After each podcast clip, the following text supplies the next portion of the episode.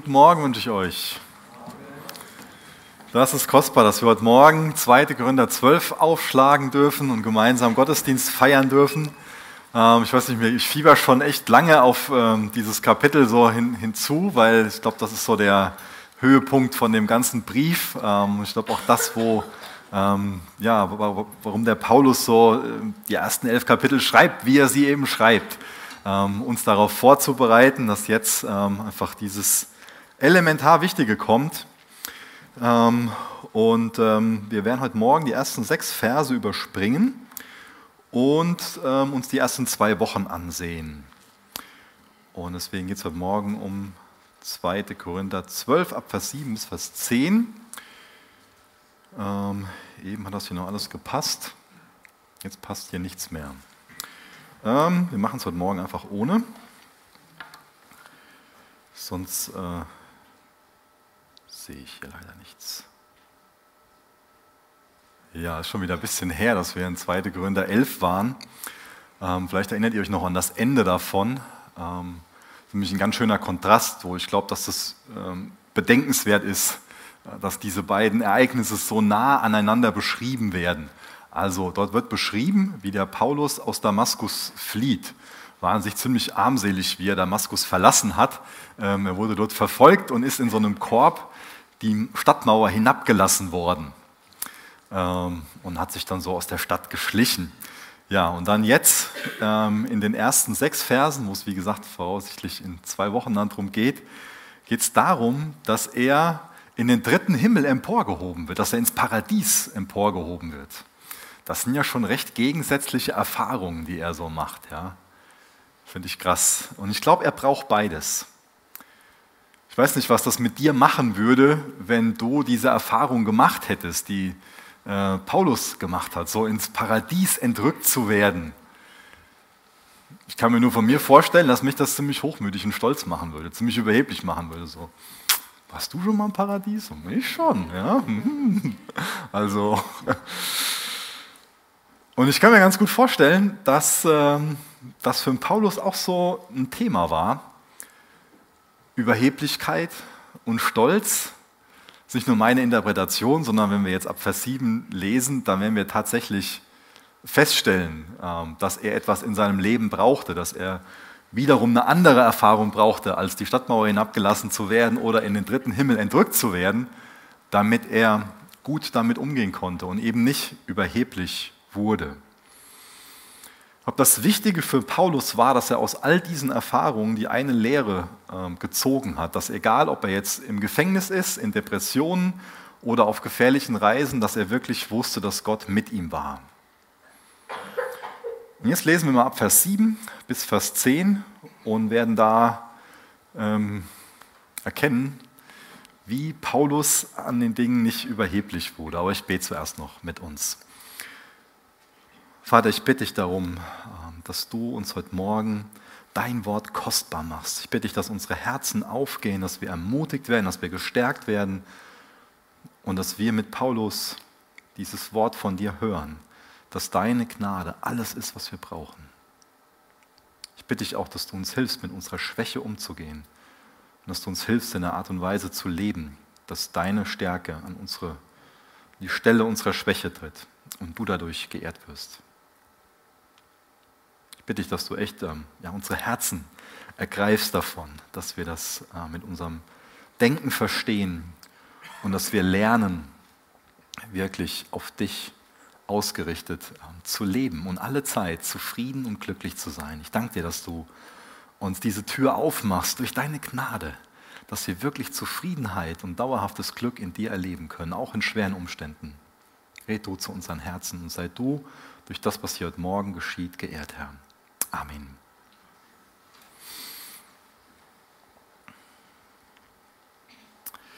Ich lese 2. Gründer 12, Vers 7 bis Vers 8 aus Gottes Wort.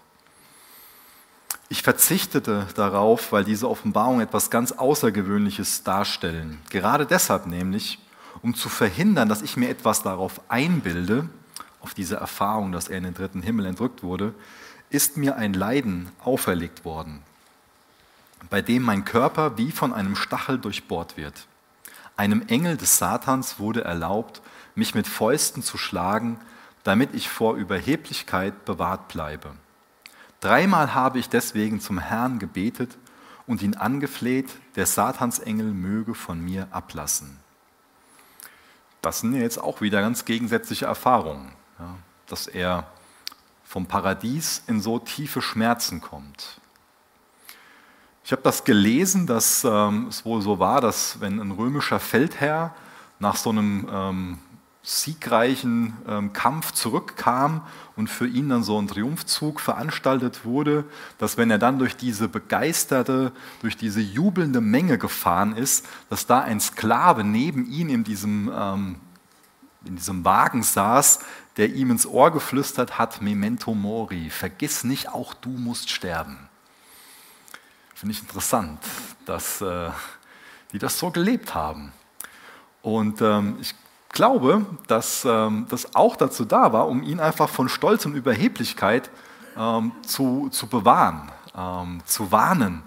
Und ähm, genauso ist es auch mit dem Paulus. Der hat halt nicht so einen Sklaven neben sich sitzen, der ihm halt diesen Triumphzug da ins Ohr flüstert, sondern hat dauerhaft diesen Stachel, der ihm ins Ohr flüstert, um ihn vor Stolz und Überheblichkeit zu bewahren. Ist uns das bewusst, wie sehr wir durch Stolz und Überheblichkeit einfach zu Fall kommen können?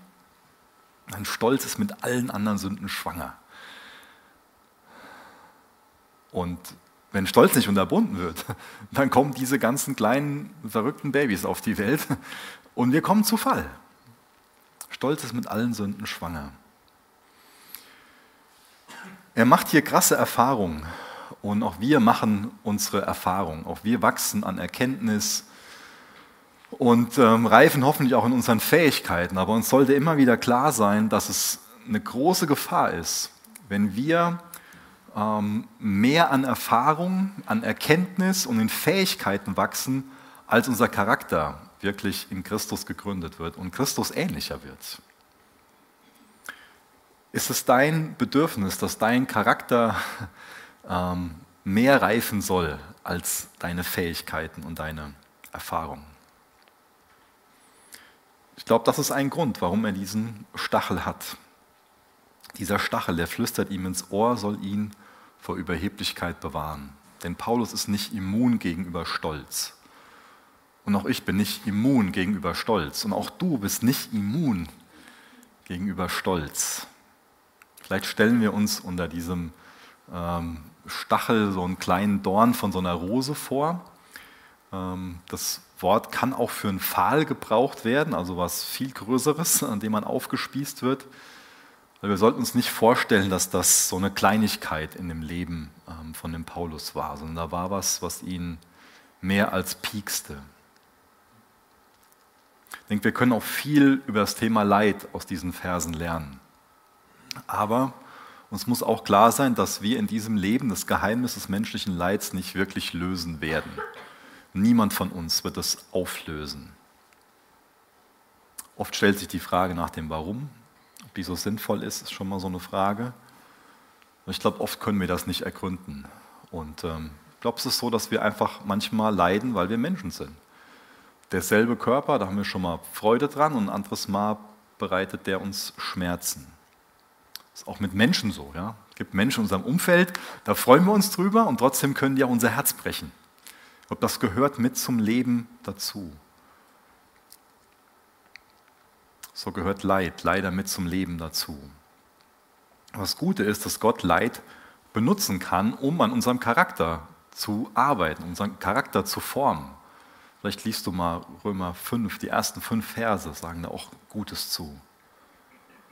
Paulus wurde Jesus im Leid ähnlicher, weil er Jesus erlaubt hat, in diesen schmerzhaften Erfahrungen wirklich an seinem Herz zu wirken und, und ihn zu formen. Gott kann so diese Wellen und Wogen des Lebens gebrauchen, um unsere Kanten zu brechen. Es ist nur eine Frage, ob wir ihn lassen. Ich weiß nicht, was du für eine Haltung Leid und Schwierigkeiten, Not gegenüber hast. Erlaubst du es Gott, dass er in diesen schmerzhaften Erfahrungen wirklich an deinem Herzen arbeitet. Ich wünsche mir für mich, dass ich da mehr hinkomme, ähm, weil auch ich oft den Instinkt habe, ich will das einfach nur schnellstmöglich aus meinem Leben raus haben und nur ein schönes, nettes Leben haben. Ja. Aber es ist so kostbar, was Gott da an uns tun kann. Oft stellt sich ja die Frage, was dieser Stachel war. Ich weiß nicht, ob du da schon eine Meinung drüber hast. Ähm, Gibt es ganz verschiedene Möglichkeiten, die uns da ähm, angeboten werden. Ähm, so eine Fraktion, die glaubt, dass ähm, das im Fall von Paulus epileptische Anfälle waren. Andere gehen davon aus, dass er einen Sprachfehler hatte. Wiederum andere meinen, dass er eine nörgelnde Frau hatte, was sein Stachel war. Das ist interessant, warum er da schmunzelt. Andere meinen, es ist ein Augenleiden gewesen. Es gibt ganz verschiedene Vorschläge, die da gemacht werden. Aber es ist halt die Frage, ob das relevant ist. Oder ich glaube, es ist eben nicht relevant, was das war. Ich glaube, dass es bewusst nicht genannt wird. Und ich glaube, wir können es einfach nicht wissen. Und äh, das kann wieder so eine Tendenz in uns sein, dass wir darüber philosophieren und uns da irgendwie was dann da, ähm, ja, äh, finden wir was passend und dann meinen oh, da habe ich eine besondere Erkenntnis zu. Und, und so können wir das, was wirklich wichtig ist, vergessen und übersehen. Und das, was wirklich wichtig ist, ist, dass wir diese Wahrheit, die uns Paulus hier vermitteln will, also das, was eindeutig ist, dass wir eben das nicht auf unser Herz anwenden. Und dazu will ich uns heute Morgen einladen, dass wir nicht darüber philosophieren, was jetzt der Stachel war, sondern dass wir diese unheimlich kostbare Lehre aus diesen Versen, dass wir die uns daraus ziehen und es Jesus erlauben, auf unser Herz anzuwenden und darin zu leben. Es wird manches auch in, in deinem Leben sein, genauso wie es in meinem Leben ist, wodurch wir uns selbst und wodurch uns andere auch so als schwach und, und ungeeignet abstempeln können. Ich glaube, jeder einzelne von uns hat so seine Begrenzungen, die trotz Beten, die trotz Hoffen und Flehen einfach nicht weggehen. Einfach nicht verschwinden. Ich glaube, oft haben wir schon mehr als dreimal dafür gebetet. Ich glaube, die meisten von uns, wenn wir uns so ehrlich im Spiegel betrachten, dann ähm, sehen wir da genug Schwäche in unserem Leben, dass wir erkennen, da ist schon ein eigener Stachel von uns da, da braucht noch nicht mal ein Engel des Satans kommen und uns einen geben. Da ist ein Stachel da, der uns daran erinnert, uns ermahnt, dass wir uns einfach vollständig auf die Gnade und Stärke Jesu verlassen. Und so sollten wir diese Dinge in unserem Leben sehen, dass wir ermutigt sind, uns deswegen vollständig auf die Gnade und Stärke Jesu zu verlassen. Dass wir also nicht bei uns selbst stehen bleiben, sondern dass wir einen Schritt weitergehen, uns wirklich auf Jesus verlassen.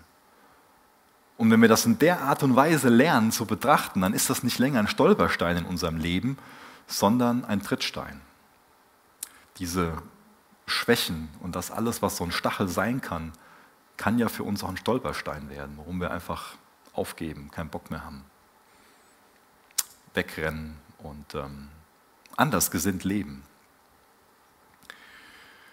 Ja, Gott hat es dem Satan hier erlaubt, den Paulus zu bedrängen. Genauso lesen wir das auch von dem Hiob, dass Gott es dem Teufel erlaubt hat, ihn zu bedrängen. Hiob 1 und 2 können wir da lesen schon mal so eine interessante Sache, wie hier Gottes Souveränität und das Böse auf eine Art und Weise zusammenwirken, was einfach unser Denken übersteigt. Was wir wissen müssen, ist, dass Gott nicht der Urheber des Bösen ist, so in einer Art und Weise, dass er dadurch moralisch schuldig wird. Und auch wenn wir so den Ursprung von dem Bösen nicht verstehen, wissen wir, dass Gott das Böse kontrolliert. Das wird dadurch klar. Gott kontrolliert das Böse und ist sogar dazu in der Lage, es zu seiner Ehre und auch zu deinem Besten zu gebrauchen. Das muss uns klar sein. Satan darf nicht ohne Gottes Erlaubnis irgendwie gegen Gläubigen vorgehen. Das sollte uns ermutigen. Ich lese als nächstes mal ein Zitat vor von dem Luther, ähm, der ähm, das ganz gut ausdrückt. Da muss ich es nicht in eigenen Worten versuchen. Ich finde das nämlich ganz schön ähm, paradox, dass äh, Gott den Satan, also das stolzeste Wesen, gebraucht, um Paulus zu helfen, demütig zu leben. Ja. Luther sagt, der Teufel wird euch bedrängen und wird einen wahren Arzt aus euch machen und euch durch seine Versuchungen lehren, Gottes Wort zu suchen und zu lieben. Denn ich selbst schulde meinen Papisten viel Dank dafür, dass sie mich durch das Wüten des Teufels so geschlagen, bedrängt und erschreckt haben, dass sie aus mir einen recht guten Theologen gemacht und mich zu einem Ziel getrieben haben, das ich nie erreicht hätte. Also er hat für sich verstanden, dass es da eine gewisse Reife, dass es Charaktereigenschaften ähm, gibt, die er nicht in einfachen Umständen äh, lernen und gewinnen kann. So, für Nachfolge ist ja ein wichtiges Thema, welchen Preis wir wirklich bereit sind zu, zu zahlen. Und Luther hat jetzt hier auch dadurch gezeigt, dass er bereit war, die Kosten zu überschlagen, zu sagen, ja, ähm, das ist es wert, das ist wichtiger. Es ist wichtiger, dass ich das dazulerne, als dass ich einfach für mich so ein, ja, ein ähm, angenehmes Leben habe. Wie ist da dein Herz? Was ist dir wirklich wichtiger? Wir gehen ja als Menschen unterschiedlich mit Leid um. Ähm, ich glaube, wir haben da schon ähm, so eine gewisse Grundeinstellung vielleicht, aber sind auch bestimmt für unterschiedliche Herausforderungen ähm, ja, irgendwie dazu, haben vielleicht eine Neigung, unterschiedlich weise oder reif damit umzugehen. Eine Art und Weise, wie wir mit Leid umgehen können, mit Herausforderungen umgehen können, ist bestimmt entmutigte Resignation. Also, dass wir einfach schnell ähm, bitter werden, dass wir Gott irgendwie die Schuld geben und ihm einfach sagen, hey, jetzt ist das in meinem Leben und das raubt mir die Freiheit und die Freude und ich gebe auf, ja, ich schmeiß hin. Eine andere Reaktion kann so ziellose Widerstandslosigkeit sein, dass man irgendwie so keinen Mut aufbringt oder sich das auch irgendwie sagt, so das kann ich nicht und das will ich nicht und ähm, das kann mir nicht zum Segen dienen, so dass es die Haltung ist und dann, ja, dass man so aufgibt. Ich glaube, eine andere Haltung kann sein, dass man ähm, für sich so einen Anspruch nimmt, so ich halte bis zum Ende durch, ich schaffe das. Das mag uns vielleicht erst als eine ganz mutige Reaktion so erscheinen, aber ich glaube, im Alltag wird es sich so entwickeln, dass, dass dieser einsame Kampf einfach darin endet, dass man ausbrennt und zusammenbricht. Ich finde es toll, dass uns Paulus hier ein gutes Vorbild liefert, ähm, wie, er, wie wir auch mit Leid umgehen können, mit herausfordernden Situationen.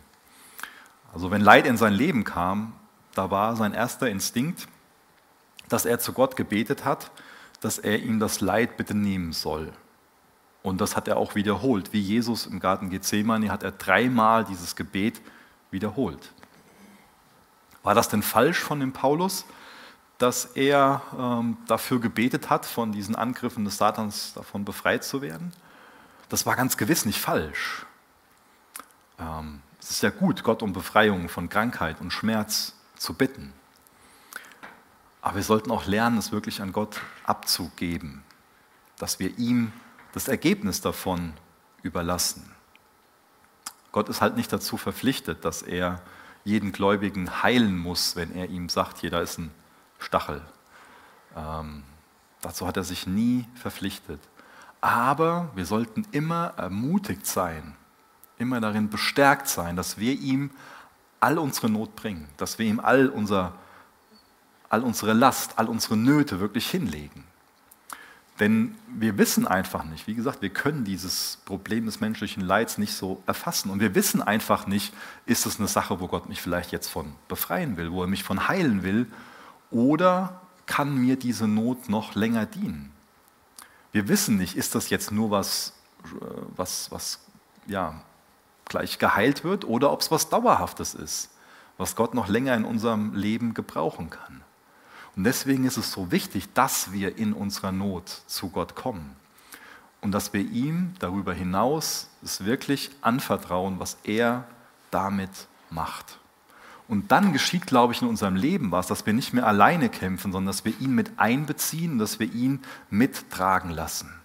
dass wir wirklich lernen, dadurch, dass wir ihm die Last bringen, ihm zu vertrauen, es ihm zuzutrauen, sich da gut drum zu kümmern. Deswegen lass dich echt ermutigen, dass gerade, dass du dich dann, wenn du bedrängt bist, wirklich auf Gottes Wort stürzt, stützt, meine ich. Ähm, weil was kann dir sonst Kraft geben? Was? Ich weiß das von mir, gerade in Zeiten der Not, dass, dass man dann so seine, sehr sorgsam mit seinen Gedanken sein muss und sich überlegen muss, woher kommen die gerade und welche, welchen Gedanken kann ich gerade vertrauen. Und ich weiß auch von mir, dass es Zeiten gibt, da ist der Schmerz so groß, dass man einfach sehr entmutigt ist und ähm, nicht so klar darin ist, ähm, ja, worauf man gerade vertrauen kann. Aber das Gute ist, dass uns Gott auch da im Leid immer wieder, wenn wir zu ihm ausrufen, helle Momente gibt und uns da wirklich helfen will, dass so Räume der Erleichterung da sind und ich habe ähm, an Psalm 119, Vers 71 denken, da steht, es ist gut für mich, dass ich betrübt bin, damit ich deine Satzung lerne. Es ist wichtig, dass wir immer wieder dazu durchdringen und für uns klar erkennen, das, was der Teufel böse meint, das kann Jesus immerhin noch in Gewinn für mich verwandeln. Und das ist die Frage, ist das die grundsätzliche Haltung, die wir haben? Ist das die grundsätzliche Haltung, die du hast, wenn du Leid, wenn du Herausforderungen angehst. Ich lese mal die nächsten zwei Verse vor, Vers 9 und Vers 10 aus 2. Korinther 12. Doch der Herr hat zu mir gesagt, meine Gnade ist alles, was du brauchst, denn meine Kraft kommt gerade in der Schwachheit zur vollen Auswirkung. Daher will ich nun mit größter Freude und mehr als alles andere meine Schwachheit rühmen, weil dann die Kraft von Christus in mir wohnt. Ja, ich kann es von ganzem Herzen akzeptieren, dass ich wegen Christus mit Schwachheit leben und Misshandlungen, Nöte, Verfolgung und Bedrängnisse ertragen muss. Denn gerade dann, wenn ich schwach bin, bin ich stark. Also auf einmal verändert sich das ganze Setting und Gott spricht. Gott antwortet auf das Gebet. Ich denke nicht, gerade in der Art und Weise, wie der Paulus sich das gewünscht hat, aber Gott antwortet.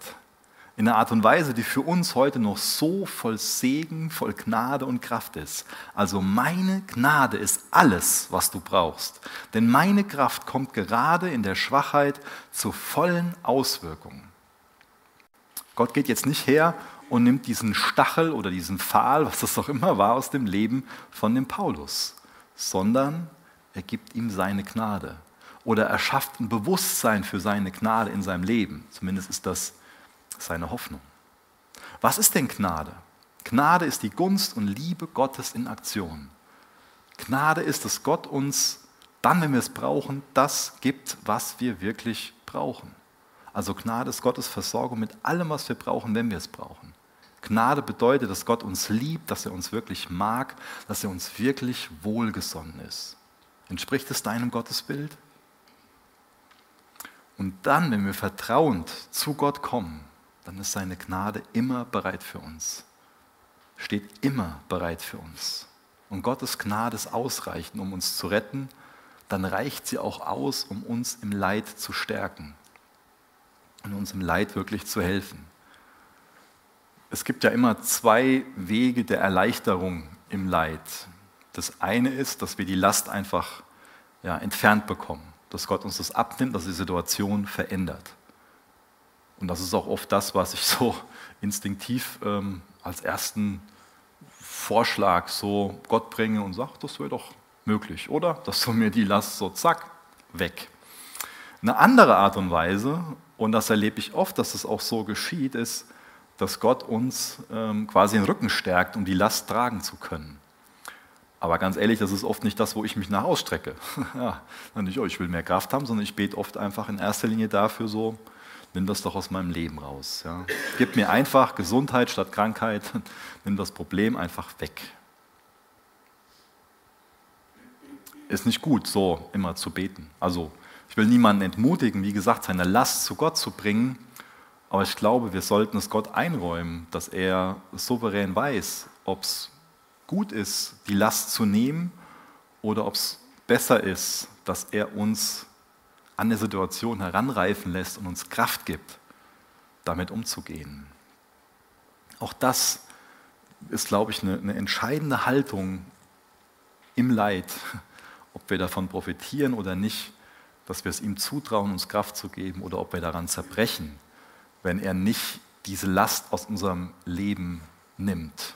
Das kann schon mal ein Hang von uns sein, dass wir dafür beten, nimm die Last aus meinem Leben und dann sind wir vielleicht frustriert, wenn er die Last nicht wegnimmt. Deswegen dürfen wir lernen, dass wir uns Gnade schenken lassen, dass das Leid nicht gegen uns wirkt, sondern für uns arbeitet. Paulus lernt also sein Leid als etwas anzunehmen, durch das Gott wirklich in ihm wirkt. Wie ist das denn bei dir, wenn bei dir alles drunter und drüber geht? Bringst du dann so die Dinge zu Jesus? Oft ist es der Moment, in dem wir endlich Halt und Kraft empfangen. Wenn wir ihm zutrauen und sagen, okay, nimm mir die Last oder gib mir Kraft. Mach das, was dein Wille ist. Du bist Gott, ich bin nur Mensch. Ich bin begrenzt. Du hast wirklich Weisheit. Du bist allmächtig. Ich traue dir alles zu. Danke, dass du versprochen hast, mit mir zu gehen. Ich glaube, das ist eine gute Haltung. Ich glaube, wir glauben einfach nicht wirklich, dass Gottes Gnade ausreicht, solange wir nicht glauben, ähm, dass wir nicht ausreichen. Vielleicht haben wir so einen Hang dazu, dass wir so diesen ganzen Selfmade vergöttern, dass wir uns gerne auf uns selbst verlassen wollen dass wir gerne auf irgendwas, ähm, vielleicht auch gerade wir Männer, auf irgendwas zeigen, was wir mit unseren Händen gebaut haben. Seht her, was ich geschafft habe. Ja? dann wollen wir uns selbst auf die Schulter klopfen und sagen, hier, ich bin's. Ja? Self-made, ich habe es geschafft. Ich brauche da keine Hilfe für, ich bin's, ich kann's. Seht her, was ich gemacht habe. Ja? Das kann so unser Herz sein. Aber wenn wir dieses Herz haben, dann erkennen wir ja gar keine Notwendigkeit, damit Gottes Gnade in unserem Leben kommt und auch wirken kann. Wenn wir uns auf uns selbst verlassen wollen und meinen, wir können uns auf uns selbst verlassen, dann bauen wir auch nur auf unsere eigene Stärke. Das heißt, dann können wir Gottes Gnade, dann können wir Gottes Stärke in unserem Leben gar nicht empfangen und, und erfahren. Und deswegen ist es so wichtig, dass wir unsere Schwächen, unsere Begrenzungen kennenlernen und noch lernen, biblisch damit umzugehen. Denn es ist ja auch eine Möglichkeit, dass wir unsere Begrenzungen, unsere Schwächen kennenlernen und einfach nur in Selbstmitleid verfallen. So, oh, und ich armer und wenn ich so wäre wie so und so und, oh, und die sind einfach privilegierte und ich kann das nie und ich werde. Das ist ja kein Denken, was der Heilige Geist in uns wirkt. Müssen wir auch ganz klar erkennen. Also wichtig, dass wir reif mit unseren Begrenzungen umgehen. Reife ist Abhängigkeit, nicht Unabhängigkeit. Es wird uns dahin bringen, dass wir zu Jesus kommen und ihn wirklich helfen lassen, dass wir verstehen, was es auch bedeutet, dass er uns den Heiligen Geist gegeben hat als Helfer. Gottes Macht und menschliche Macht sind nicht nur dasselbe. Ich glaube, oft muss die menschliche Macht und Kraft so aus dem Weg geräumt werden, muss die uns ganz klein werden, damit wir endlich ja, müssen, das ist die Realität, die wir erkennen müssen, damit dann endlich Gottes Kraft in unserem Leben wirksam werden kann. Also Schwäche, die weiß, dass sie Schwäche ist und Gott vertraut, ist wirklich Stärke. Ist das die Stärke, die du willst? Oder willst du einfach nur selbst der oder die Starke sein? Ich sehne mich auch nach dem Tag und ich glaube, Viele von euch sehen sich nach dem Tag, wo das christliche Leben einfach wird. Wir hoffen so auf, den, auf die Zeit, in der die großen Kämpfe mit der Sünde hinter uns liegen und wo wir endlich so zu größeren, besseren Dingen übergehen können. Und wenn uns bewusst ist, dass der Tag erst dann anbricht, wenn äh, wir in der Herrlichkeit bei Jesus sind, dann ist es gut, wenn wir meinen, wir können diesen Zustand hier auf der Erde erreichen dann liegen wir daneben. Der Apostel Paulus, ähm, der so wunderbar von Gott gebraucht wird, wo wir heute noch so viel von profitieren, der hat so viel Schwäche in seinem Leben erfahren. Immer wieder lesen wir davon. Wer sind wir denn dann, dass wir meinen, wir können ihn übertreffen und da irgendwie stärker sein als er? Es ist also normal, dass wir Schwäche in unserem Leben erleben. Es ist nur die Frage, wie wir damit umgehen. Deswegen nochmal, lass dir Mut machen. Wann immer du leidest, verbring besonders viel Zeit mit dem Wort Gottes. Und ich glaube, Gott wird mit dir sprechen. Gott wird zu dir sprechen. Und Gott gab Paulus jetzt hier keine Erklärung. Er hat jetzt nicht alles Mögliche da ausgebreitet, sondern er gab ihm eine Verheißung. Meine Gnade genügt dir oder lass dir an meiner Gnade genügen. Meine Gnade ist alles, was du brauchst.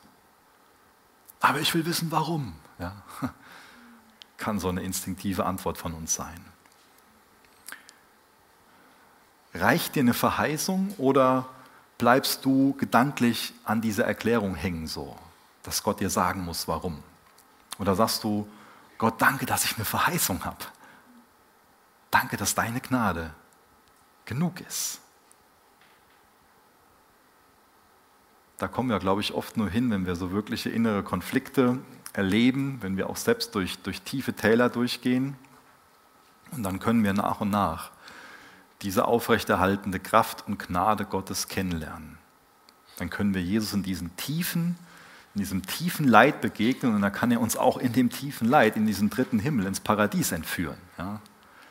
Spurgeon äh, hat gesagt, oh, es muss die Schwäche des Menschen gefühlt, erkannt und beklagt werden, sonst wird die Kraft des Sohnes Gottes niemals in uns vollendet werden.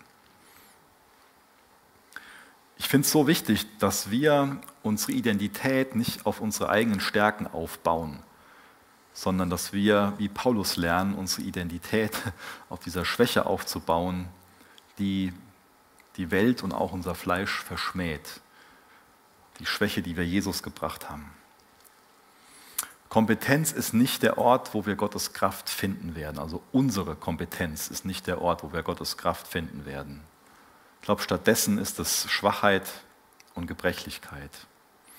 Will jetzt mal den Volker Petri bitten, nach vorne zu kommen ähm, und so aus seinem Leben zu erzählen, ähm, zeugnishaft dazu.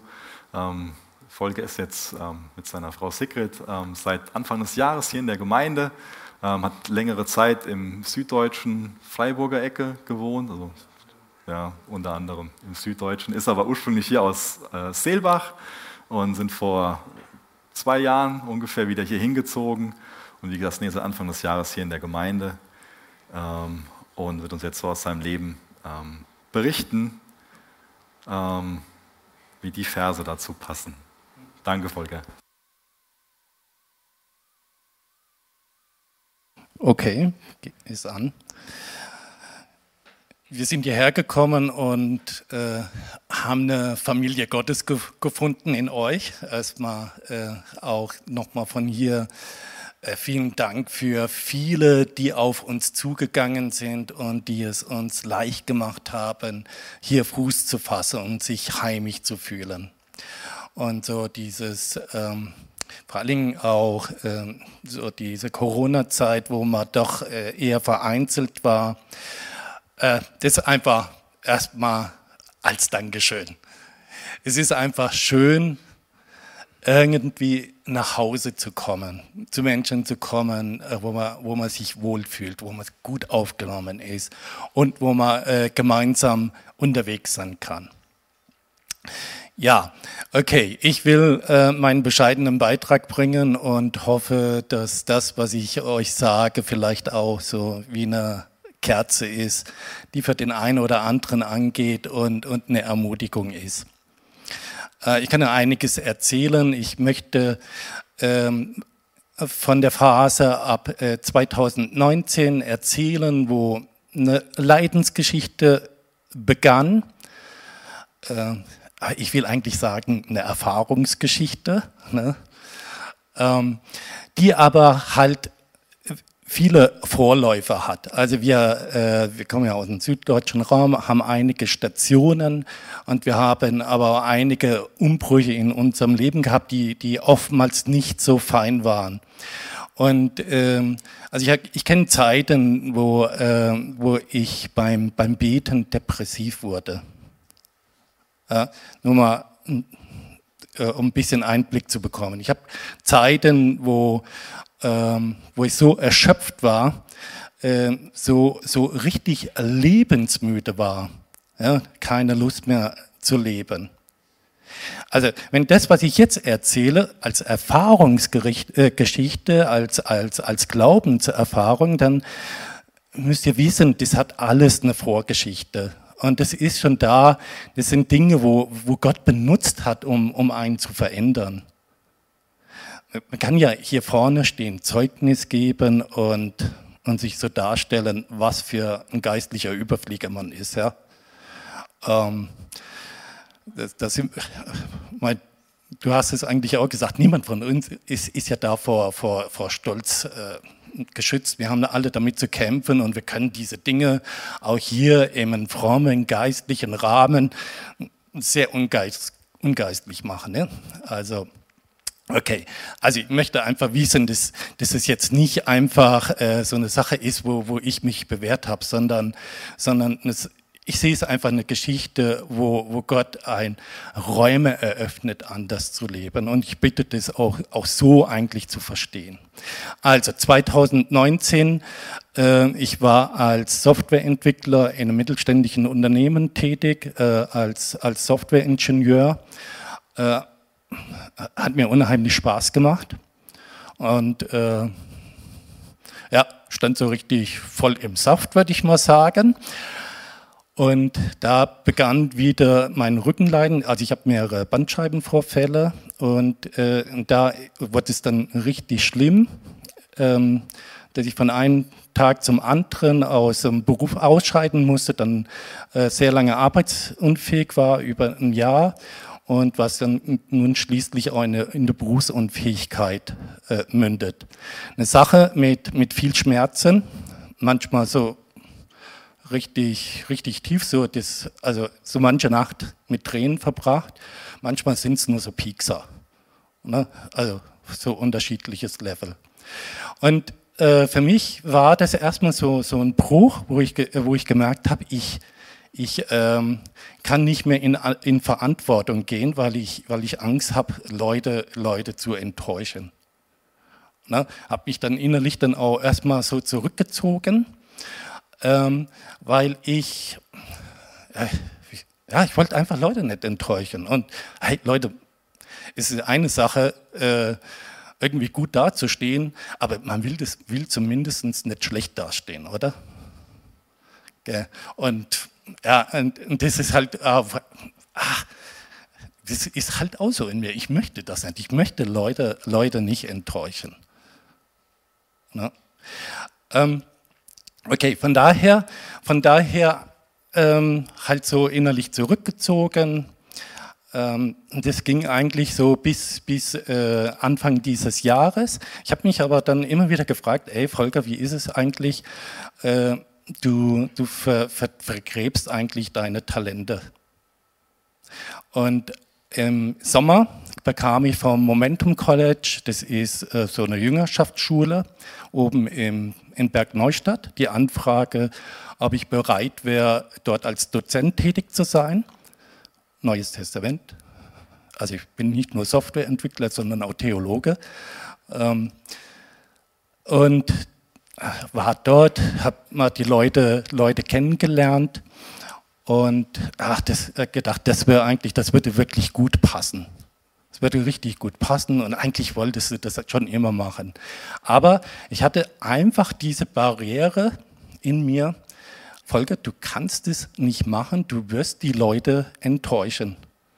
Ja, weil du kannst nicht sicherstellen, ob, äh, ob du äh, zur Vorlesung kommen kannst, weil es wirklich so ist, dass von, von eins zum anderen, ich bewege mich falsch und dann äh, bekomme ich massive äh, Nervenschmerzen, die bis dahin führen können, dass ich kein Auto fahren kann. Und natürlich, Schmerzen sind einfach scheiße, Leute. Und äh, das, das ist ja nicht nur der körperliche Schmerz, sondern das ist oftmals so, so ermüdend, so ermüdend äh, mit, mit Schmerzen äh, auszukommen. Und das ist oftmals so, er, erlebe ich das, dass es wie etwas ist, was einem die Kraft rauszieht. Und deswegen eigentlich, es passt so gut zu diesem, diesem Gedanken der Schwachheit und damit, äh, damit umzugehen. Und äh, das hat wirklich an mir gekämpft, diese Herausforderung. Nehme ich diese Herausforderung an? Wage ich diesen Schritt eigentlich aus dieser Sicherheit des Zurückgezogenseins? Ja, und, und setze mich eigentlich dem aus, dass ich wieder in, in sowas reinkommen kann, wo ich Leute enttäuschen kann. Okay, also das war für mich eigentlich so eine, so eine ganz wichtige Entscheidung. Ich habe für mich die Entscheidung getroffen, rauszutreten, aber wirklich mit großen Unbehagen. Ne? Ähm, jetzt im Anfang November habe ich dann auch am College angefangen und da war dann gerade bei der zweiten, für, für, für die zweite Vorlesung genau diese Situation, die eingetreten ist. Ich hatte äh, mich soweit handschriftlich vorbereitet, wollte, also Dienstag ist die Vorlesung, Montag wollte ich noch mein, mein Skript erstellen und dann bekam ich äh, richtige Schmerzphase und meine ganze Kalkulation, wie ich das machen wollte, über den Haufen geworfen. Ne? Und da war dann für mich die Frage, okay, Volker, wie gehst du jetzt damit um? Wie gehe ich jetzt damit um? Lasse ich jetzt diese Resignation, diesen Unmut, diesen Missmut in meinem Herzen Raum und bin dann lahmgelegt, was oft dazu führt, dass ich dann sage, okay Leute, ich kann nicht kommen oder so, ja, dann ziehe ich mich zurück, möchte ja nicht schlecht dastehen. Äh, oder vertraust du jetzt darauf, dass auch mit diesem du hast es, hast es nicht richtig auf die Reihe bekommen, warum auch immer, jedenfalls nicht richtig auf die Reihe bekommen. Ne? Ähm, setz dich jetzt äh, dem aus und sagst, okay, Jesus geht mit. Ne? Und ähm, ich will jetzt nicht sagen, also ich bin dann hingegangen und es kommt jetzt nicht darauf an, dass die Leute gesegnet waren. Weiß ich nämlich gar nicht. Ähm, müsst ihr die fragen. Wichtig war eigentlich das, was ich selber erlebt habe, nämlich Frieden, Ruhe, Zuversicht. Einfach dieses, äh, dieses Wissen, Gott ist da. Und ich denke, das ist so dieses, äh, lass dir einer, an meiner Gnade genügen. Ne? Das ist, ist genug. Ich empfinde das so, dass es eigentlich so ist, dass, dass Jesus uns diesen Raum der Gnade eröffnet hat. Stellt euch zwei riesengroße Portaltüre vor. Also da ist der Eingang für unseren großen Saal, wie sagt man im Alemannischen, Muckesäckle, Fliegedreck. Ja, also richtig groß. Und das ist das, was Jesus für uns tut, eigentlich diesen, er öffnet große Türen, um, um uns diese Gnadenwelt zu eröffnen, in der wir leben dürfen. Das heißt, in dieser permanenten Zuwendung Gottes dürfen wir leben. Und sich darauf einzulassen, ist im Grunde genommen das, was, was, was Gott Paulus sagt. Und das will auch ich mir sagen lassen. Ich will, will es noch auf eine andere Sache, ganz aktuell, äh, noch mal münzen, wo Sigrid und ich in unserer Erziehungssituation, die es für uns in Anspruch genommen haben. Wir haben ja zwei Pflegekinder. Therapeutin äh, aus ähm, Bad Krotzingen sagte, da ist mit normaler Pädagogik nichts. Wir haben schon vier, äh, vier erwachsene Kinder, die wir, glaube ich, recht gut äh, äh, erzogen haben. Aus den Kindern ist was geworden.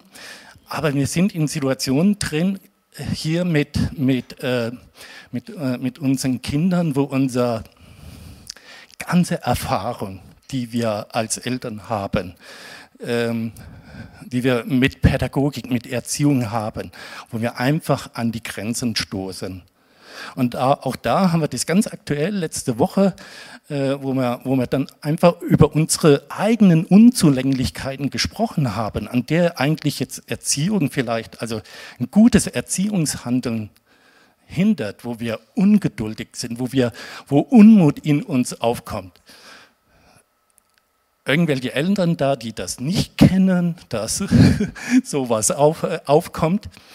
Und ähm, wo, äh, wo man gedacht, komm, das, das bringen wir jetzt und, und dass Gott uns da weiterführt. Und, und Sigrid hat, hat es dann äh, super formuliert. Äh, sie sagte das in etwa so, ähm, dass, dass sie gedacht hat, äh, Erziehung bedeutet in erster Linie, dass sie Kind formt. Und, und sie hat das dann für sich so gesagt und und das, das, das, will ich mir aussagen, es bedeutet in erster Linie, dass ich geformt werde. Ne? Und, und das ist einfach auch in diesem Bereich, dass, äh, dass Gott dann einfach einen neuen Blick schenkt. Ja? Na, all diese, ich will ja nicht äh, große Dinge erzählen, sondern mir geht es eigentlich um darum, auch zu sehen, dass es eigentlich so kleine Dinge sind, äh, die diese äh, Gnadenerfahrungswelt ausmachen. Ich könnte davon erzählen, dass ich diese Woche die Bestätigung bekommen habe, dass mein Rheuma weg ist. Ne? Und eine andere Sache, aber ich habe gedacht, nee, das will ich nicht, das habe ich. aber äh, aber, aber äh, gedacht, nee, es, mir geht es auch, dass wir, dass wir das sehen, dass es eigentlich in diesen kleinen Dingen ist. Leute, wir leben, ich habe das ja eben gesagt, ne? dieses große Portal. Wir leben in diesem Raum der Erfahrung der Gnade Gottes. Wir leben in diesem Raum äh, der Zuwendung Gottes. Immanuel, Gott ist mit uns. Und aus diesem heraus dürfen wir leben. Das gibt Lebensmut, Lebenskraft, Lebensfreude.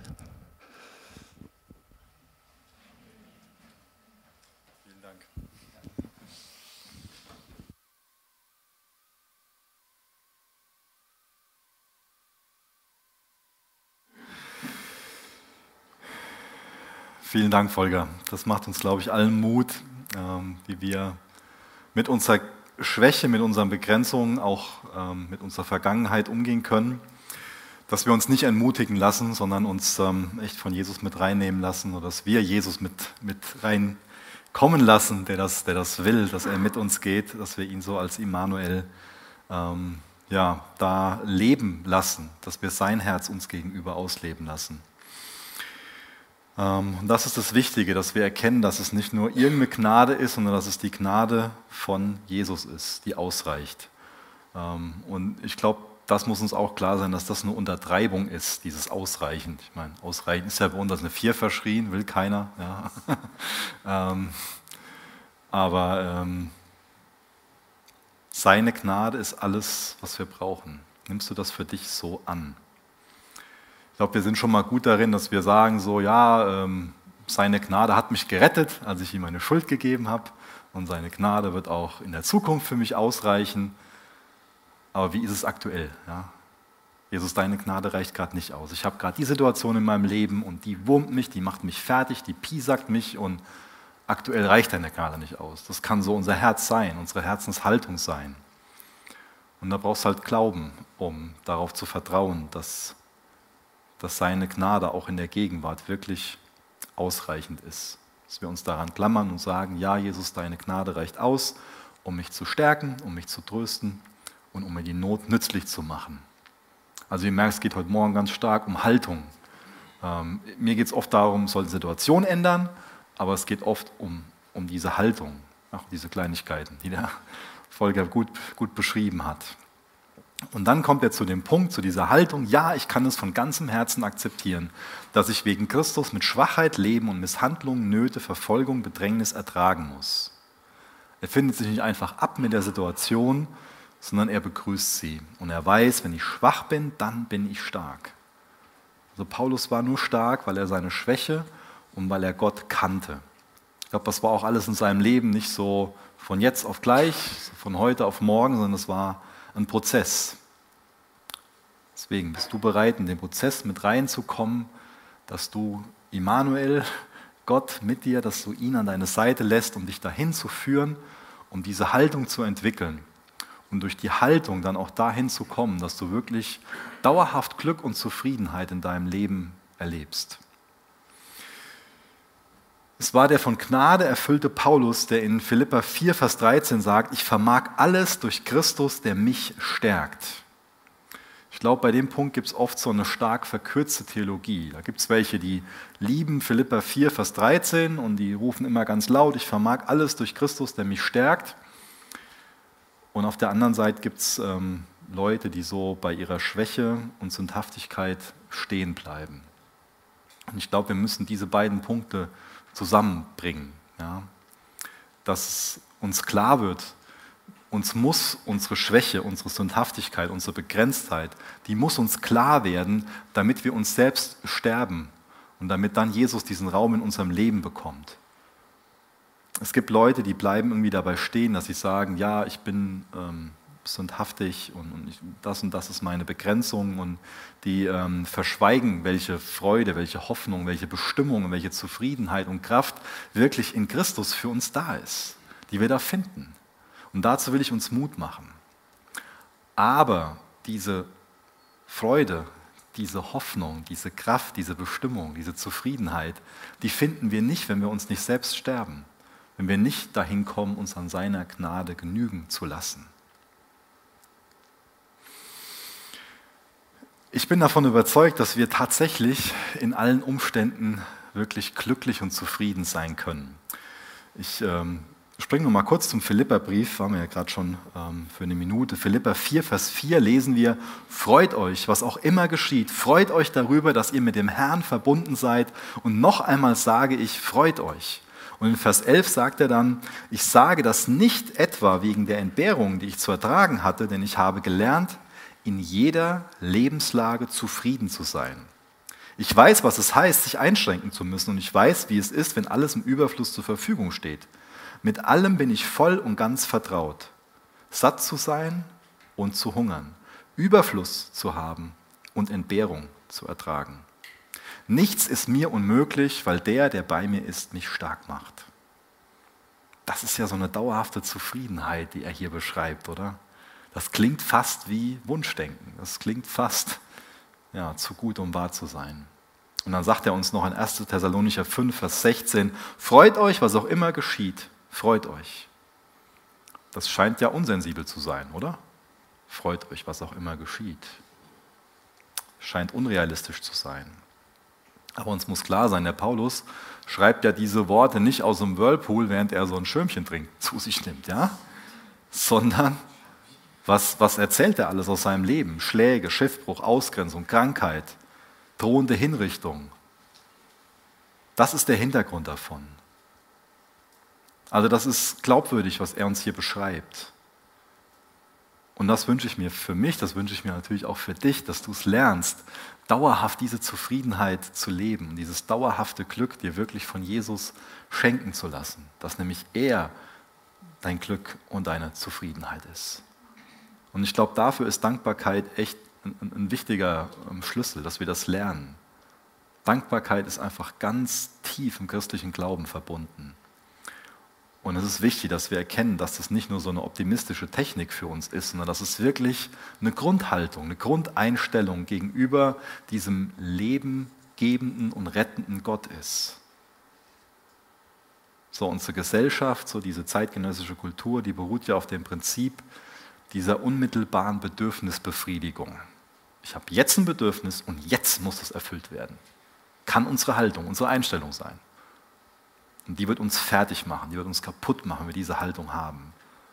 Weil ich glaube, als Christen sind wir dazu berufen, ein Leben zu leben, das von anhaltendem Ausharren geprägt ist, von Dankbarkeit geprägt ist und wirklich von einer tiefen Zufriedenheit geprägt ist. Ich schließe noch mit Philippa 4, Vers 6. Macht euch um nichts Sorgen. Wendet euch vielmehr in jeder Lage mit Bitten und Flehen und voll Dankbarkeit an Gott und bringt eure Anliegen vor ihn. Dann wird der Frieden Gottes, der weit über alles Verstehen hinausreicht, über euren Gedanken wachen und euch in eurem Innersten bewahren. Euch, die ihr mit Jesus Christus verbunden seid. Diese Gnade, dieser Friede steht für uns bereit. Und Gott will, dass sich das in unserem Leben breit macht. Was macht sich in deinem Leben breit? Diese Gnade, diese Kraft, dieser Frieden?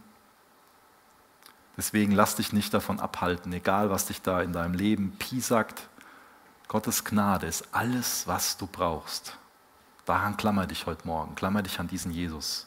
Ihr dürft gerne noch aufstehen, dann würde ich mit uns beten zum Abschluss.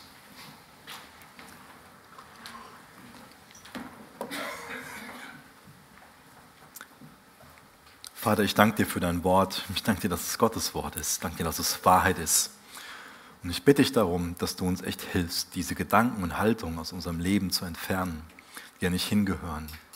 Und gib du uns diese Haltung in unser Leben, dass deine Gnade alles ist, was wir brauchen. Denn das ist die Wahrheit, Herr. Und deine Gnade steht für uns bereit. So nimm alles eigene aus unseren Händen Mach, dass wir leer werden vor dir, damit du uns erfüllen kannst mit deiner Gnade, mit deiner Barmherzigkeit. Jesus, ich bitte dich besonders für Geschwister, die gerade einfach in so einem tiefen Tal sind und die das, die nur Dunkelheit um sich herum verspüren und gerade nicht so vertrauen können und darüber jubeln können, dass deine Gnade alles ist, was sie brauchen. Und ich bitte dich da, dass du ihnen begegnest dass du entweder Situation änderst, die Last nimmst oder hilfst, die Last zu tragen. Ich danke dir, dass du als Immanuel da bist, dass du an unsere Seite kommen willst, dass du mit uns gehst, dass wir nie alleine sind, dass wir auch, egal wie groß die Last ist, dass wir sie nie alleine tragen müssen. Mach du uns bewusst, wo wir alleine tragen und hilf uns auf dich zu vertrauen damit du mitträgst, Herr. Danke, dass du uns so dienst. Amen.